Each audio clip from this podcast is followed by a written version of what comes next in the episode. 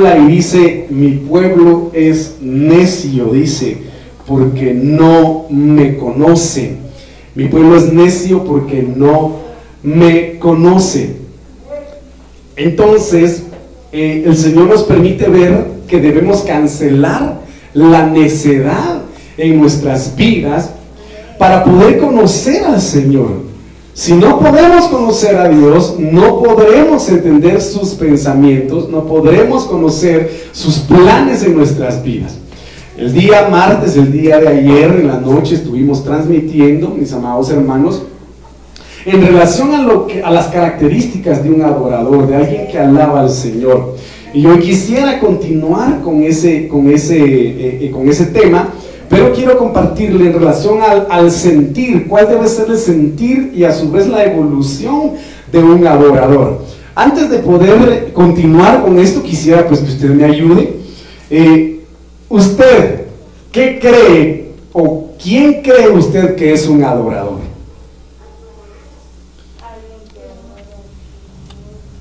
¿Quién es un adorador, hermano? Sí, por eso yo lo mencionaba al principio, hace un momentito, en el sentido de, que un adorador, alguien que adora a Dios, es alguien que conoce a Dios. Porque no podemos adorar lo que no conocemos. Me dice amén, no podemos nosotros humillarnos ni tampoco querer o pretender agradar a alguien que no conocemos. En determinado momento vimos, o mejor dicho, yo vi un pequeño video donde un hombre se sienta en un tren al lado de un montón de, damas, ¿verdad? Y, el, caballero eh, lleva un su paquete ahí, un su maletín, y dentro de ese su maletín, hermano, sorprendente porque saca una mesa, ¿verdad? La arma, y arma la mesa, y la mesa chiquita, pone un mantel blanco, de repente saca un florerito pequeñito, ahí mete una rosa, ¿verdad? Y empieza a servir dos copas de vino, y al lado de, de él está una muchacha, varias muchachas, ¿verdad? Entonces empieza a preparar eso como para querer eh, eh, sorprenderla a, ella, ¿va? Pero la muchacha, como no lo conoce, hace caras de extrañeza, pues, y dice, bueno, ¿y este loco qué está haciendo? ¿Va? Me quiere invitar a comer aquí en el tren y no me conoce. Quiere tomarse una copa de vino aquí conmigo y no me conoce. Bueno, ¿por qué le digo esto? Porque para poder adorar a Dios, tenemos que llegar a conocerlo a Él. Y Dios es misterioso. Porque las formas que utiliza para que nosotros lo conozcamos son extrañas son muy extrañas. Porque en el caso de una pareja que, es, que son novios, eh, para poder conocerse qué es lo que hace el novio, te invito eh, a una taza de, café, ven te invito a, comer, ven te invito al cine, ven te invito a salir a que caminemos, a que caminemos juntos, tomados de la mano. Sin embargo, ¿cuál es la forma de, de que el Señor pretende conocernos a nosotros y que nosotros lo conozcamos a Él? Y la llevaré al desierto, ¿verdad? Y en el desierto le, hablaré palabras de amor al oído. Y usted sabe pues que en el desierto no pasan cosas bonitas. Para los que hemos pasado desiertos en estos últimos días, mis amados hermanos, no es nada fácil. Y decir, Señor, yo quiero adorarte y quiero conocerte aún en medio de esa circunstancia. Entonces le digo esto porque aquel adorador, verdadero adorador, conoce a Dios, conoce su corazón. Entonces, mire, pues, en el libro de los Salmos, capítulo 42, versículo 1 y 2, el salmista manifiesta, el salmista hace una comparación poética en cuanto al deseo de su ser, en cuanto al deseo de su alma, de poder tener comunión con él, con el Señor. Y aquí habla y dice, como el siervo brama. ¿Usted ha escuchado bramar a un siervo, hermano? ¿Cuántos han escuchado bramar a un siervo? ¿No lo han escuchado? Bueno, aquí habla dice que bramar del hebreo 65, 61, 65, arag, significa anhelar, suspirar y calmar, y clamar, perdón. Y cuando nosotros disgregamos las palabras o los términos, Anhelar es, amado hermano, desvivirse por algo o por alguien. Es apetecer algo. Es ansiar algo. Es perseguir algo y es desear algo. El día de ayer platicábamos en relación, mis amados hermanos, a que un adorador tiene que exaltar el nombre de Dios. Me dice amén. Tiene que exaltar el nombre de Dios. Vimos cómo Nabucodonosor hizo una estatua de oro en Babilonia y la orden fue de que a la hora de escuchar el son, el sonido de los instrumentos musicales, todos los pueblos, todas las naciones y todos los reinos tenían que postrarse ante esa estatua.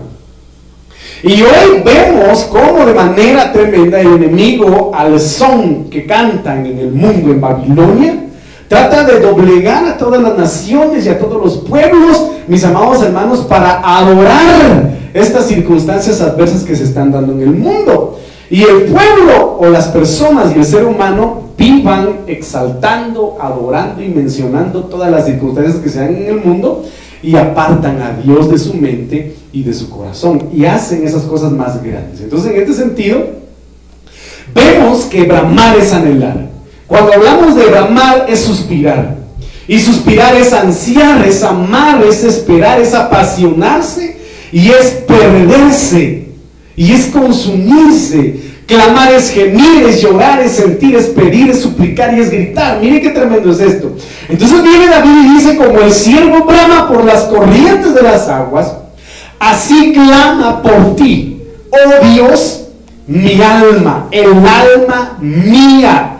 Entonces aquí continúa y dice, mi alma tiene sed de Dios. ¿Qué dice el salmista? Mi alma tiene sed de Dios. Vimos el día de ayer, eh, sí, el día de ayer, que Lamec, descendiente de Caín, ¿qué, ¿qué ser o qué tipo de ser tenía su alma? El alma de Lamec. De venganza. Porque dice, si siete veces es vengado Caín, Lamec lo será setenta veces siete. Y aquí vemos que nosotros debemos, amado hermano, eh, llegar a la dimensión de someter a nuestra alma para que se convierta en una adoradora a Dios. Porque usted sabe perfectamente bien que lo que más gobernaba o lo que se manifestaba en nuestra vida era un matriarcado. ¿Por qué matriarcado? Porque lo que gobernaba era nuestra alma. Y el cuerpo estaba sujeto a las pasiones de la carne. Estaba nuestro cuerpo sujeto, amado, amado hermano, a los desenfrenos del alma, a las perdiciones, a los pecados, hermanos, que nos separaban de la presencia de Dios. Y hasta el día de hoy, incluso a muchos nos cuesta, no les dije les cuesta, sino nos cuesta sujetar a esta alma que quiere rebelarse en contra del Espíritu. Cuando el Señor nos dio a su Espíritu, lo que anhela es que el Espíritu Santo gobierne nuestro cuerpo y gobierne nuestra alma. ¿Me dice amén? Entonces aquí, hay, aquí dice, mi alma tiene sed de Dios, del Dios vivo. Aquí hay una pregunta bastante importante. ¿Cuándo vendré? Mire lo que dice David. ¿Cuándo vendré y me presentaré delante de Dios? Es una pregunta que podría interpretarse en el sentido, bueno, por ejemplo, mis amados hermanos o los que estuvimos nosotros escondidos por un tiempo, ¿verdad? ¿Cuándo otra vez la iglesia? ¿Cuándo ir otra vez a la iglesia? Yo quiero ir a la iglesia. Pero aquí, yo quiero tomarlo desde el punto de vista, ¿cuándo voy a ver yo al Señor cara a cara? ¿Cuándo voy a estar yo en su presencia? Y miren, amados hermanos, el apóstol hizo una publicación impresionante en relación a los últimos tiempos. Yo no sé si ustedes la leyeron, pero habla en relación a los escenarios del mundo. Amado hermano, lo que está pasando allá en Medio Oriente, de las guerras que se están suscitando, del cambio climático que está dándose, mis amados hermanos, de la, de la pandemia o la epidemia que se está dando ahora en estos tiempos, mis amados hermanos, y son situaciones que vienen a marcar el principio de dolores. Y que ante estas circunstancias o escenarios que estamos viendo o que estamos viviendo, nuestra alma tiene que ser transformada por el poder de su palabra, por el poder de su espíritu.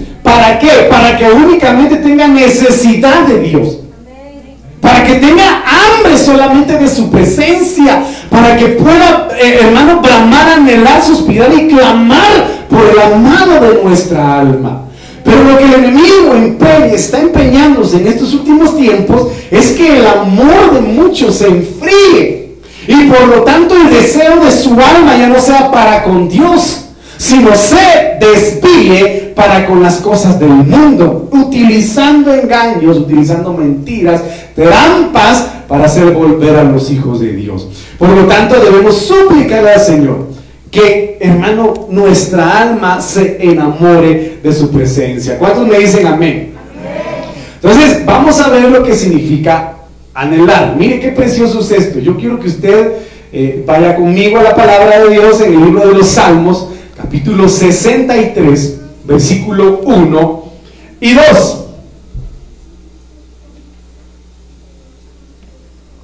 Mire qué impresionante es esto, hermano. Dios Miren lo que dice aquí el salmista. Dios, Dios mío eres tú.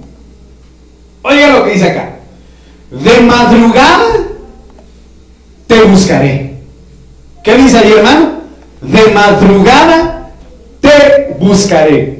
Pero yo quiero que usted vea este tipo de anhelo que tiene David basado en su alma.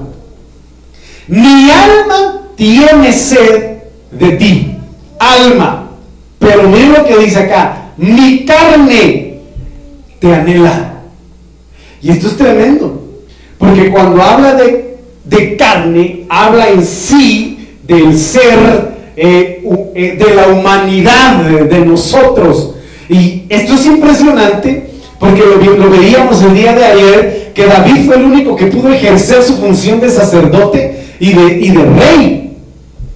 Y es maravilloso ver cómo este hombre, que fue llamado conforme al corazón de Dios, pudo, a pesar de sus defectos, doblegar su alma y doblegar su carne.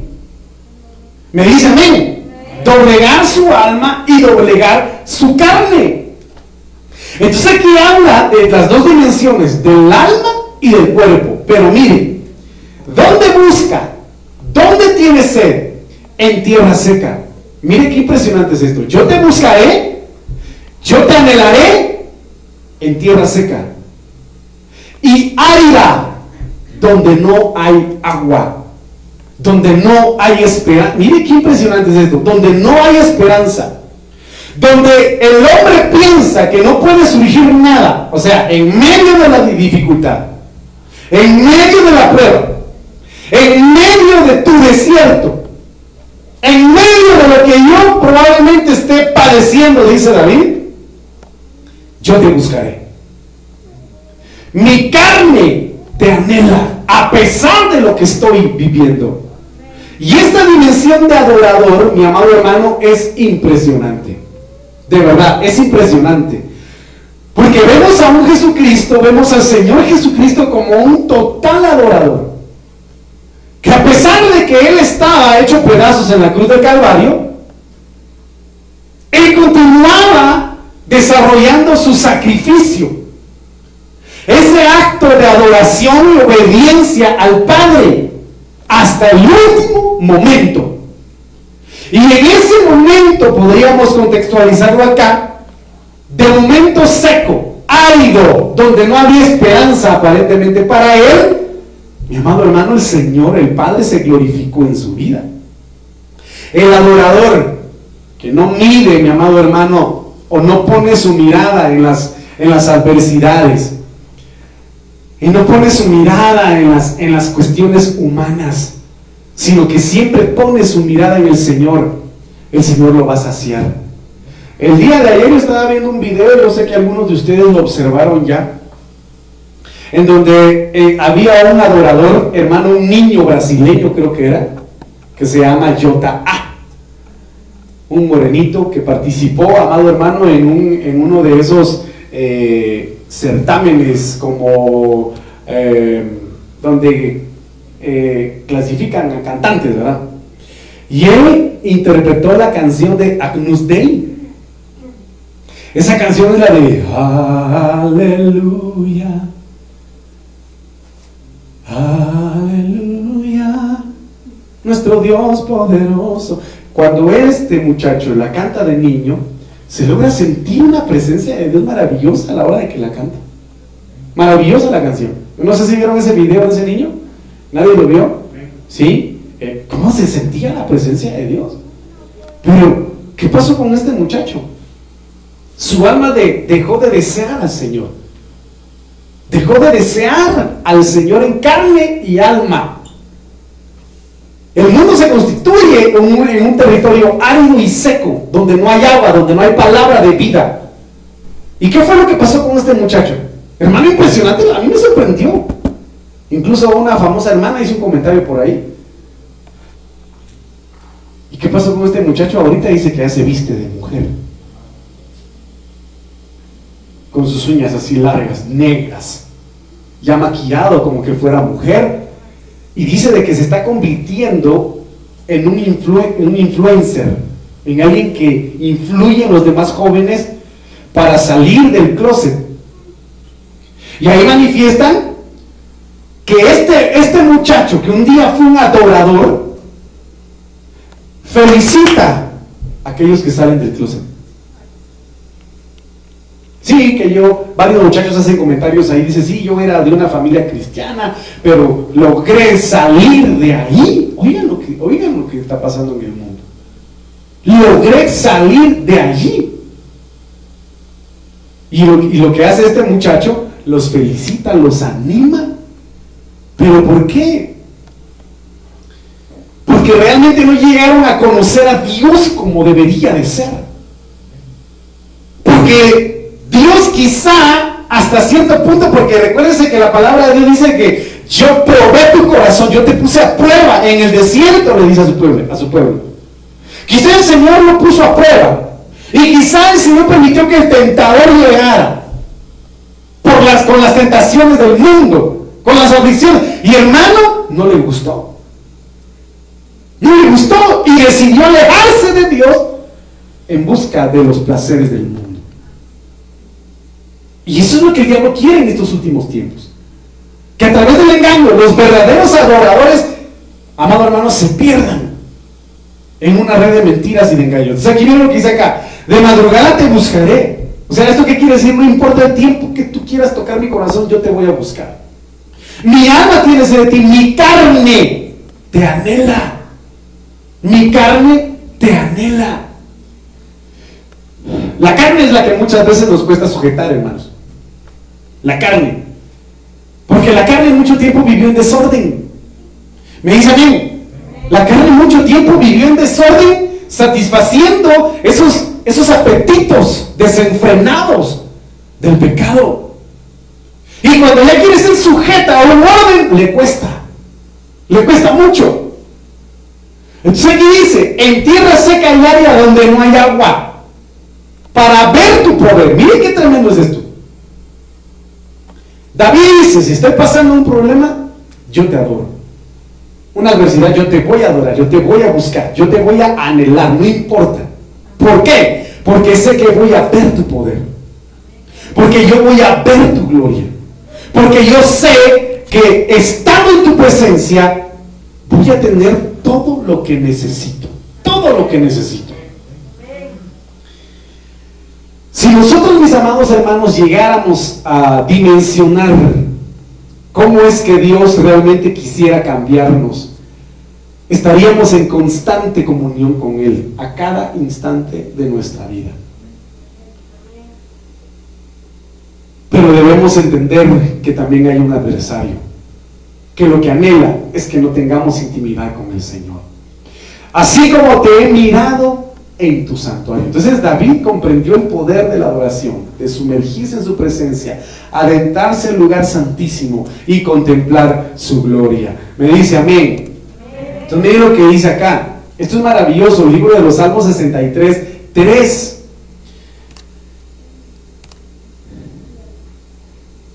Porque mejor es tu misericordia que la vida. ¿Qué dice ahí el salmista, hermano? ¿Ah? Oiga, porque mejor es tu misericordia que la vida.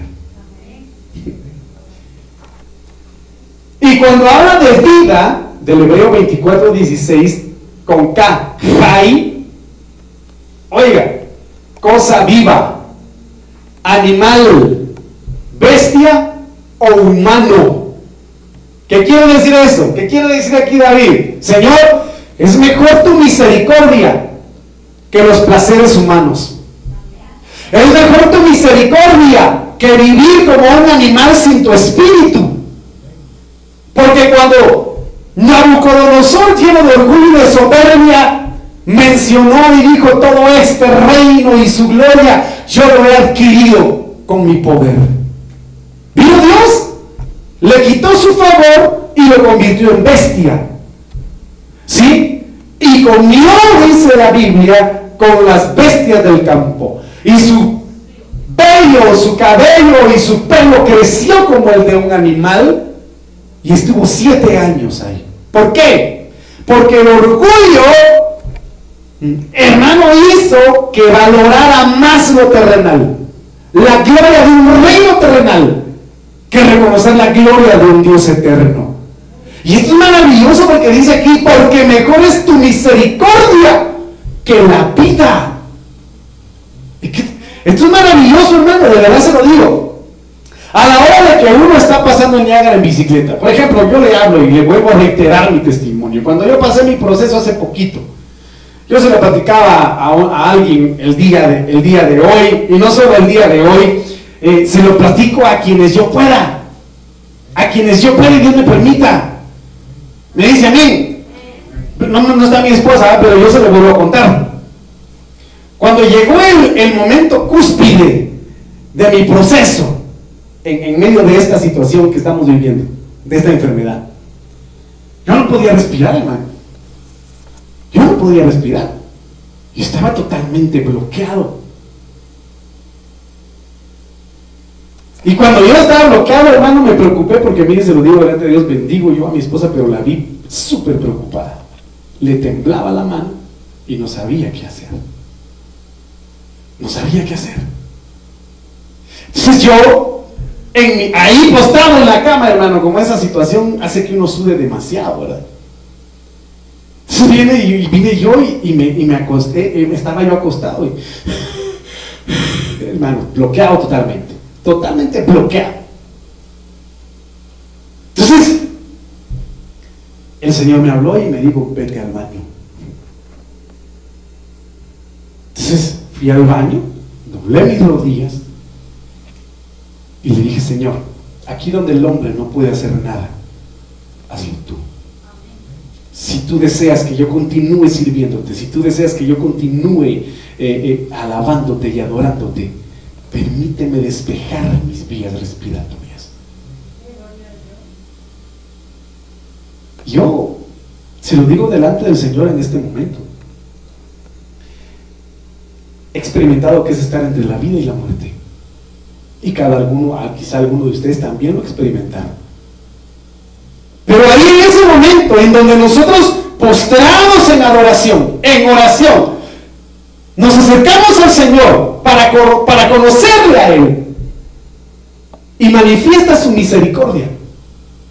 Aquí es donde se hace rema en tu vida y en mi vida, Señor. Mejor es tu misericordia que cualquier cosa en esta vida.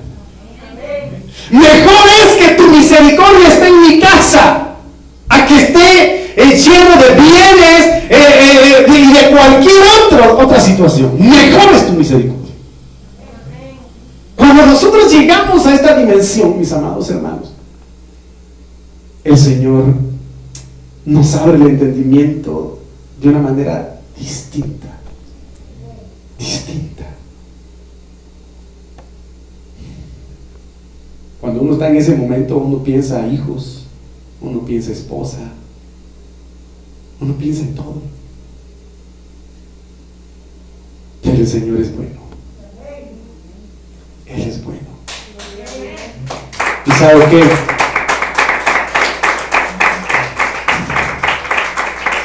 ¿Y sabe qué, hermano?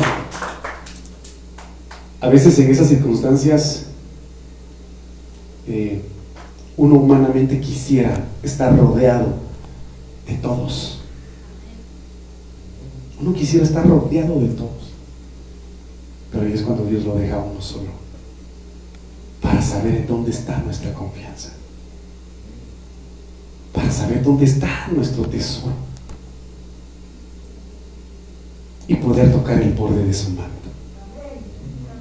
Entonces aquí debemos entender, cielo y tierra pasarán, incluso este cuerpo, este cuerpo pasará. Si el Señor no ha venido y, extiende Él su, venida, mi amado hermano, y nosotros nos, eh, eh, nos llega el tiempo de, irnos, ¿verdad? Al Seol, al lugar de los muertos, y nuestro cuerpo se va al sepulcro, sabemos que nuestra esperanza está en Él. Sabemos, amados hermanos, que vamos a ser transformados y levantados por Él, pero no nos llevamos nada. No nos llevamos, bueno, tal vez lo recuerdo, sí va, pero a lo que yo quiero ir, mis amados hermanos, es que como adoradores, un adorador es aquel que agradece. En medio de cualquier adversidad, se lo vuelvo a repetir, el que agradece. Y yo, no sé si ya se lo comenté a usted, ¿verdad? Pero, pero mi tío que es médico, me dijo, vos deberías darle gracias a Dios. Porque tu mismo caso le pasó a un anestesista, me dijo él. En donde una tarde empezó grave, se le cerraron los, los bronquios, las vías respiratorias, al otro día estaba muerto. Pero, ¿por qué no me morí? Porque mejor es su misericordia que la vida. Porque mejor es su misericordia que la vida. Él es grande, Él es bueno. Y aunque estemos siendo apretados, aunque estemos siendo trincados, aunque estemos hermano en el suelo, no estamos derrotados, tampoco estamos solos. Él está a nuestro lado.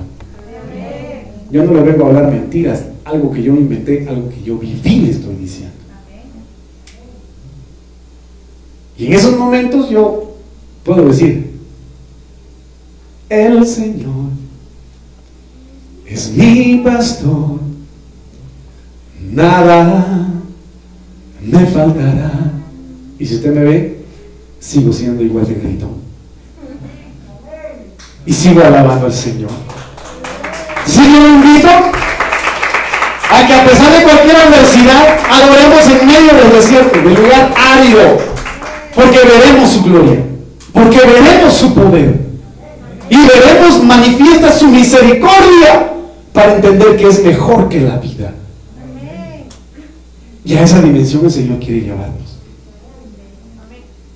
Entonces la versión oro dice, más apreciable, miren lo que dice esta versión, más apreciable es que mil vidas tu misericordia. La hermano.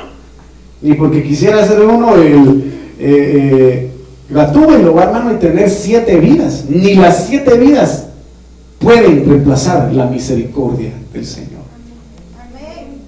Nadie. Nadie. Ni nada. La misericordia de Dios se manifiesta precisamente por eso. Porque cada día nosotros amanecemos vivos, gracias a su misericordia. Que el hijo es mal encarado, que la hija es mal encarada, que el papá es bravo, que la mamá es brava, y a veces solo el diablo nos permite que nos enfoquemos de esos grandes, de esos grandes, de esos pequeños defectos, para no ver las grandes bendiciones que Dios tiene. De haber amanecido vivos. De vivir en un país que aunque se burlen, porque dice vamos de Guatemala a Guatepeor, que el Señor reprenda al diablo. Pero vivimos en un país que por la gracia y misericordia del Señor no exporta jugadores a, equipos internacionales, pocas veces lo ha hecho, pero sí exporta predicadores, evangelistas y pastores a otros países para llevar las buenas nuevas de salvación. Y que no estamos en un país donde en estos momentos están viviendo una represión increíble, allá en Medio Oriente. Entonces tenemos que entender lo que dice acá, más apreciable es que mil vidas tu misericordia.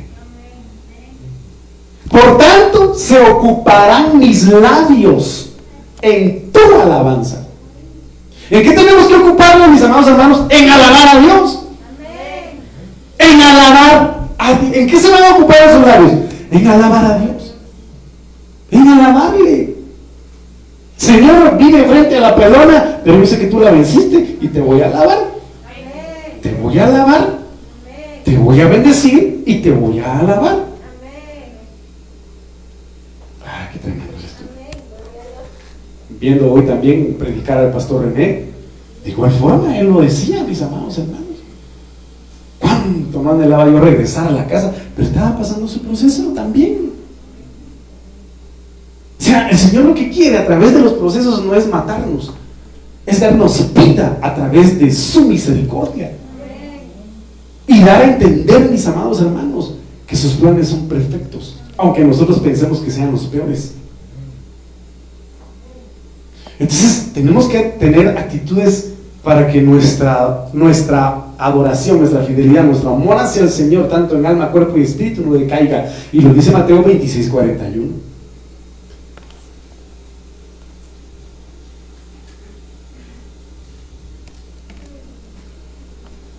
Velad y orar. ¿Qué tenemos que hacer? En estos últimos tiempos, ¿qué tenemos que hacer? En medio de las adversidades, ¿qué tenemos que hacer? En medio de las pruebas, ¿qué tenemos que hacer? Velar y orar. Velar y orar. Sencillo, dos pasos. Velar y orar. Pero tampoco me va a decir, usted, pastor, quiere que usted vigilante toda la noche. No. Velar es estar atento. Como lo dice acá, en el griego 11.27, Gregoreo, que significa mantenerse despierto, espiritualmente hablando. Espiritualmente hablando. ¿Por qué? Porque como le mencionaba con anterioridad este niño que cantó con usted y una alabanza maravillosa de adoración al Señor, lleno de espíritu, lleno de la presencia de Dios, hoy se viste de mujer para inducir a otros jóvenes a esas ideas diabólicas. Entonces alguien me decía, pero pastor, es que yo no puedo creer que tal persona piense así y que no sé qué, que no sé cuánto. Pero yo le digo, hay que tener cuidado porque la Biblia dice que hasta los ungidos de Dios pueden caer a causa del engaño que se va a dar en el mundo. ¿Está conmigo? Entonces dice, velar y orar. Pero, ¿cuál es nuestra actitud? ¿Cuál es la actitud que muchas veces nosotros tomamos? Mi alma está afligida, dice el Señor. Necesito que por favor se queden aquí y oren una hora mientras yo subo al monte. ¿Y qué fue lo que hicieron los discípulos? Se durmieron. Y le dice el Señor, ¿no habéis podido orar una hora? Mire, yo le digo a, los que puedan también, el domingo fue una prueba de fuego para nosotros, ¿verdad? Porque qué hermoso es alabar a Dios y adorar a Dios solo con nuestras voces. Ay, mire hermano, yo bendigo al Señor porque en su misericordia nos permite sentir su presencia. Pero entonces dicen que tenemos que velar. Velar es mantenerse despierto, es vigilar.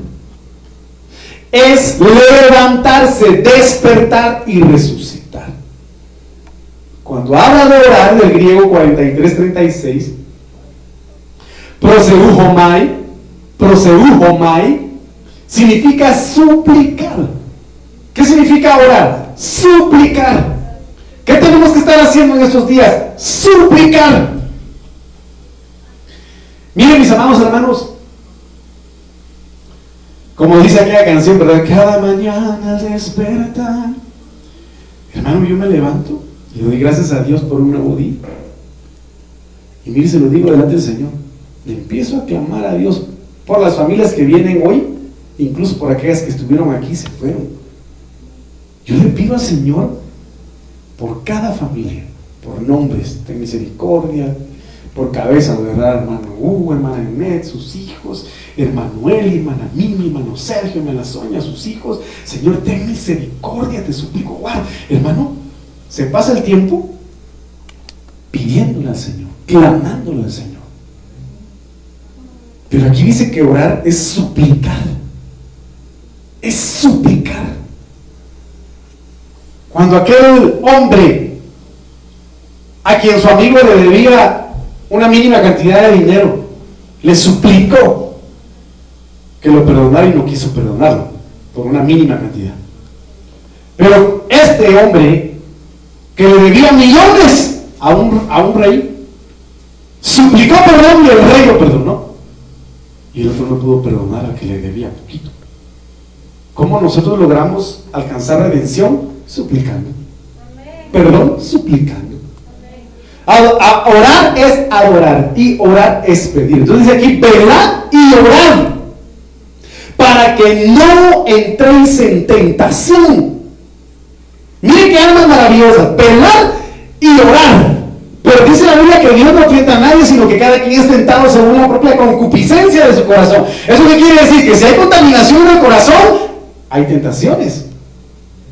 Por lo tanto, la oración y el estar velando, despierto espiritualmente hablando, cancela toda concupiscencia del corazón.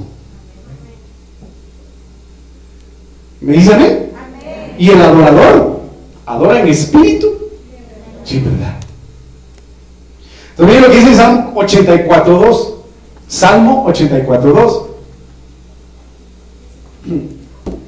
Anhela mi alma. Oiga lo que dice acá. Anhela mi alma. Y aún ardientemente desea los atrios de Jehová. Esto es tremendo. Porque este, esta palabra ardientemente, quítale la bolsa, por favor. Gracias.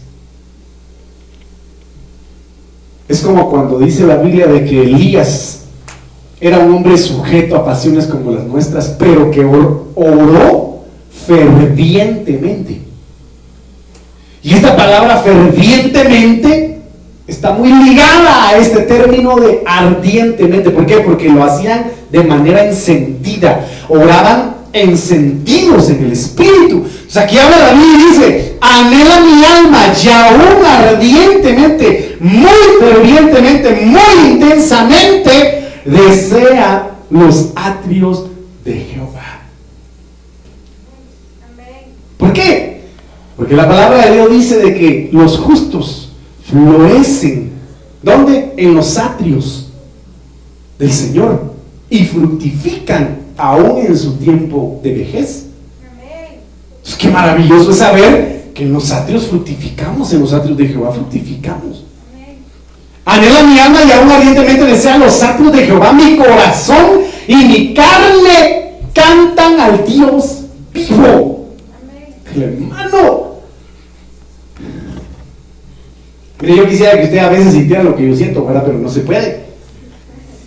Pero hermano, eso, eso es estar enamorado. Eso es estar enamorado del Señor. Salmo 73, 26 dice, mi carne y mi corazón desfallecen. Mas la roca de mi corazón y mi porción es Dios para siempre. Y esto es vivir en el atrio que aunque nuestra vida esté desfalleciendo, sabemos que el Señor es nuestra roca, es nuestra porción para socorrernos en cualquier circunstancia. ¿Me dice amén? Entonces, mire pues, ¿cuál es la recompensa de un adorador, de un hijo de Dios que comprende esta dimensión a la cual Dios quiere llevar? Salmo 84, 5 al 7.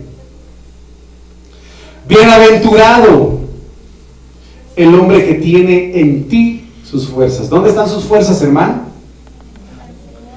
Hermano, ¿dónde están sus fuerzas? Mis fuerzas están en el Señor. Mis fuerzas están en Dios. Bienaventurado el hombre que tiene en ti sus fuerzas. En cuyo corazón están tus caminos. Oiga lo que dice acá. Atravesando el valle de lágrimas. ¿Qué atraviesa el hombre? Amado hermano, eh, que, que, su corazón está en los caminos del Señor. ¿Qué atraviesa el justo? ¿Qué atraviesa el fiel? ¿Qué atraviesan los hijos de Dios? El valle de lágrimas. Pero ¿qué pasa con aquel adorador que ha entendido la dimensión a la cual el Señor quiere llevarlo? ¿Ah? Ah, atravesando el valle de lágrimas. Está sufriendo, si está llorando, sí, pero dice, lo cambian en fuente. Y el Señor habla y dice, echen mano de la fuente de la salvación. Convierten lo malo que están pasando en algo de bendición para sus vidas. Y eso es difícil de entender muchas veces. Eso es difícil y complicado muchas veces entenderlo en la carne. De verdad se lo digo con todo mi corazón. Eh, yo en algún momento le he ejemplificado a usted de que hay personas que están en un intensivo, en un hospital, en una camilla aquí y hay otra persona en una camilla allá. Hermano, y, no se cansan de hablar de Dios. Y no se cansan de, de evangelizar. Un salmista que el Señor se lo llevó el año pasado, que hizo eso hasta los últimos momentos de su vida, fue Julio Melgar. Ese hombre, a pesar de que estaba mal, seguía queriendo cantarle al Señor porque su genética era de un adorador. Era de un adorador. Oiga lo que le estoy diciendo, hermano. Entonces aquí dice, atravesando el valle de lágrimas, lo cambian en fuente. Cuando la lluvia llena los estanques. ¿Por qué? Irán de poder en poder. Verán a Dios en Sion. Yo no sé cuántos anhelan ver al Señor, pero yo lo anhelo con todo mi corazón. Hermano, y a veces le decimos al Señor, ¿te recuerda cuando yo le decía, hermano, qué le parece si le oramos y le pedimos al Señor esas oraciones peligrosas? ¿Se recuerda? ¡Ja! Tal vez, de plano el Señor nos oyó. ¿Verdad? De plano el Señor nos escuchó y bueno, entonces te voy, tú la estás pidiendo, ¿verdad? Sí, Señor, ahí te va, pues. Y algunos dijeron, los que dijeron no, pues gracias a Dios no.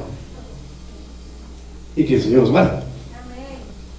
Pero los que dijimos en nuestro corazón, Señor, otro toquecito de tu amor. ¿Lo quieres? Sí, Señor. Ahí te va, pues. Pues ahí estamos llorando. Ahí estamos gimiendo. Ahí estamos clamando misericordia. Pero cuando se manifesta su poder, De nuevo dándole gloria al Rey, bendiciendo su nombre y exaltando su nombre, porque estuvo con nosotros al principio, en medio y al final, y aquí estamos.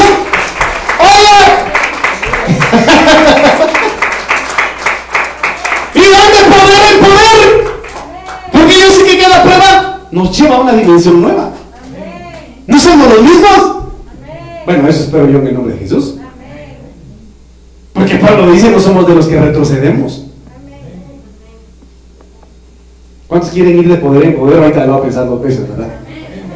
Pero yo no ir de poder en poder. ¿Por qué? Porque si yo no anhelo ir de poder en poder, ¿cómo veré a Dios en Sion?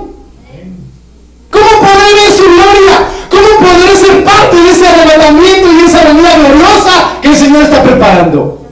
Si no queremos aceptar su voluntad y enseñarnos a ser adoradores. Juan, isla de Patmos, que significa tu muerte, estaba en una cárcel, pero dice que estaba postrado. Cuando desfalleció, entró en un éxtasis por el Espíritu de Dios, pero la mano de Dios lo levantó. Aunque estemos en Patmos, la mano de Dios nos levanta. Y lo hace para revelarnos su gloria. Así de sencillo. Así. Entonces que Señor ya no aguanto. Si no aguantas estás como Pinocho, ¿verdad? Que te fuiste a accidentar. Pinocho. El caso es que Pinocho estaba grave. Y el pobre del desmayo no volvía, ¿verdad? Pero el Señor nos levanta. Amén. es maravilloso. ¿Cuántos quieren ir de poder en poder? Yo quiero ir de poder en poder. Yo quiero ir de poder en poder. Esteban, lleno de poder, tenía una, dimensión de poder terrenal. Pero el Señor lo llevó a otra dimensión de poder. Que a muchitos no nos gustó. ¿Por qué? Porque apedreado. Murió apedreado. Pero ¿cuál fue su mayor, gloria? Su mayor gloria? Ver al Hijo de Dios a la diestra. ¿Cuántos quieren ver a Dios? Yo lo anhelo. Yo lo anhelo. Y si me tiene que pasar lija número mil, que me la pase. Pero yo quiero ver al Señor. Porque yo quiero que mi alma sea agradable al Señor. Entonces, ¿qué suspirar? Mire qué tremendo es esto. Salmo 119 131. Oiga, mi boca abrí y suspiré porque deseaba tus mandamientos. Cuando, cuando yo te escribía cartas, mi vida ya éramos novios. Llenaba yo esas cartas de loción. ¿Sí o no? Lo que yo quería era que ella quedara impregnada de mi perfume y marcada, digan los demás hombres. Esa mujer ya tiene a su macho alfa, pecho peludo, manto de plata, diente de Hermano, yo le llenaba de perfume y me decía, ay, qué rico huelo, porque es que huelo a ti, me decía. Y suspirábamos. Cuando está alguien enamorado. Mi boca abrí y suspiré. Que tu alma, que tu espíritu y tu cuerpo suspiren por su palabra. Porque su palabra es vida. Porque su palabra es libertad. Su palabra es sanidad. Su palabra, amado hermano, es Cristo. Yo soy el maná que descendió del cielo. Ese maná que, que sus padres comieron en el desierto. Pero como no entendieron, murieron. Porque comieron pan de ángeles, pan de nobles. Mi boca abrí y suspiré. ¿Por qué suspira usted, hermano? Porque deseaba. ¿Por qué se suspira? Por lo que se desea. Por lo que se desea, se suspira. Ay, Messi, ¿por qué te fuiste del Barcelona, Messi? ¿Verdad? Porque deseaba tus mandamientos. Qué precioso está. ¿Cuántos creen que el Señor está en este lugar? Yo sé que el Señor está aquí. Ah, mire lo que hermano, ¿qué es lo que hace un verdadero adorador? Salmo 25.1 A ti, oh Dios, levantaré mi alma. A ti, oh Dios, levantaré mi alma. ¿Que sí?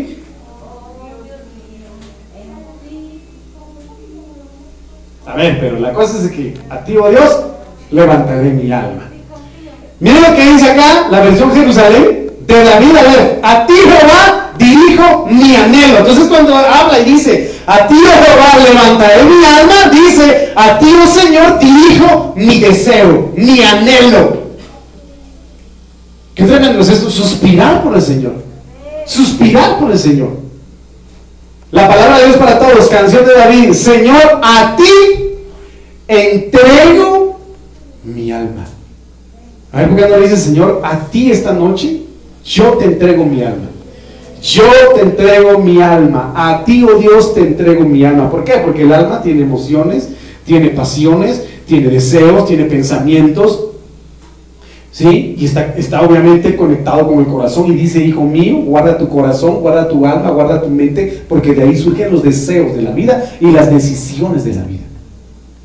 Entonces, ¿qué tenemos que hacer? Señor, a ti entrego mi alma. Así como se lo dijo Jesús al Padre, Padre, en tus manos encomiendo mi espíritu. ¿Por qué? Porque sabía de que en esa transición de tierra a cielo hay entes espirituales, potestades, gobernadores, principados, que van a querer trastocar ese espíritu. Entonces, a ti encomiendo mi espíritu, para que el Señor lo guardara, para que llegara íntegro hasta allá con el Padre. Entonces, ¿qué tenemos que hacer aquí? Señor, a ti entrego mi alma, para que cuando tú vengas, mi alma sea hallada exacta, santa y agradable delante de ti. La Biblia interlineal dice, elevo a ti, Jehová, mi pensamiento.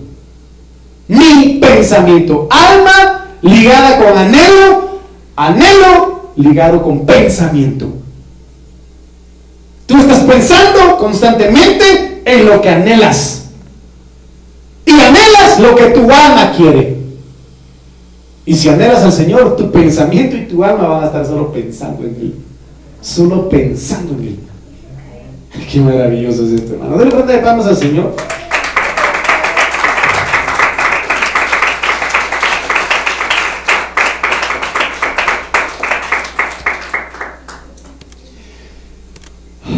Entonces mire pues cuál es el crecimiento de un adorador. Salmo 12.5.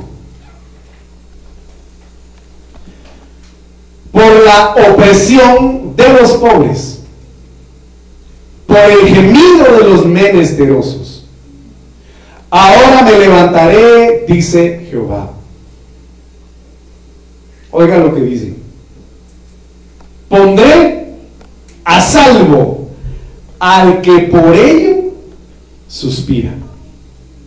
¿Por qué? ¿A quién va a poner a salvo el Señor? Ah, al que suspira por la opresión de los pobres, por el gemido de los menesterosos. Entonces el adorador, cuando va creciendo y va de poder en poder, de gloria en gloria, se constituye en un intercesor se constituye un intercesor, cambia de dimensión, porque el intercesor ya, ya deja de, pedir por él y pide por los demás. Aunque tenga sus necesidades, eh, él dice, no, el Señor ya conoce mis necesidades, yo quiero orar, yo quiero interceder. Hermano, tenemos que interceder unos por otros. Porque los tiempos son duros. De verdad, hermano, y dice que aquel que intercede, aquel que clama, el Señor lo salva. El que clama, aunque muchas veces no lo sepan, ¿verdad? El que intercede. Como me dijo alguien, yo sé que tal vez estoy aquí por la intercesión o la oración de muchos. Y Dios es el quien hace la, la obra, ¿verdad? Entonces el adorador tiene que convertirse en un intercesor. Tiene que aprender a clamar. Romanos 8:14, y con esto termino. Romanos 8:14 y 15, clamor. Esto es maravilloso, hermano, porque todos los que son guiados por el Espíritu de Dios, mire qué impresionante es esto. Estos son hijos de Dios. ¿Quiénes son hijos de Dios, hermano? Hermano, ¿está conmigo?